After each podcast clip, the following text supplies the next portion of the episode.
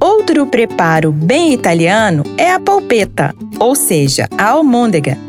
Apesar de não ter origem na Itália, é um prato muito popular por lá e que nós aprendemos a fazer e a gostar. Em cada canto do mundo ela tem um nome. Albôndega na Espanha, meatball para os ingleses, kafta para os árabes. Em todo lugar é feita com carne moída bem temperada e provavelmente nasceu da necessidade de se armazenar a paras de carne quando não existia refrigeração. No sul da Itália, a almôndega ganhou pão dormido e ovo na mistura. Isso ajuda a dar liga para formar as bolinhas e aumenta a quantidade. Num tempo de escassez, isso é muito útil.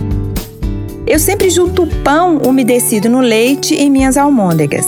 Acho que elas ficam mais macias e ao invés de fritá-las, eu asso, porque acho que fica mais saudável. Depois coloco num bom molho de tomate, sirvo com purês, macarrão ou arroz. Aí, quando sobra, no lanche da tarde, as almôndegas vão para dentro de um pãozinho francês com queijo ralado. É muito bom. Para preparar almôndegas deliciosas, você vai precisar de carne moída, pode misturar porco e boi, para cada 500 gramas, use um ovo inteiro e um pãozinho francês umedecido com leite.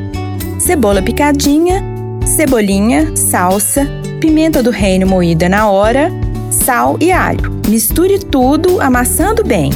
Faça as bolinhas, leve ao forno pré-aquecido por aproximadamente 20 minutos e coloque no molho de sua preferência. Se você fizer bolinhas bem pequenas, vira um ótimo tira-gosto.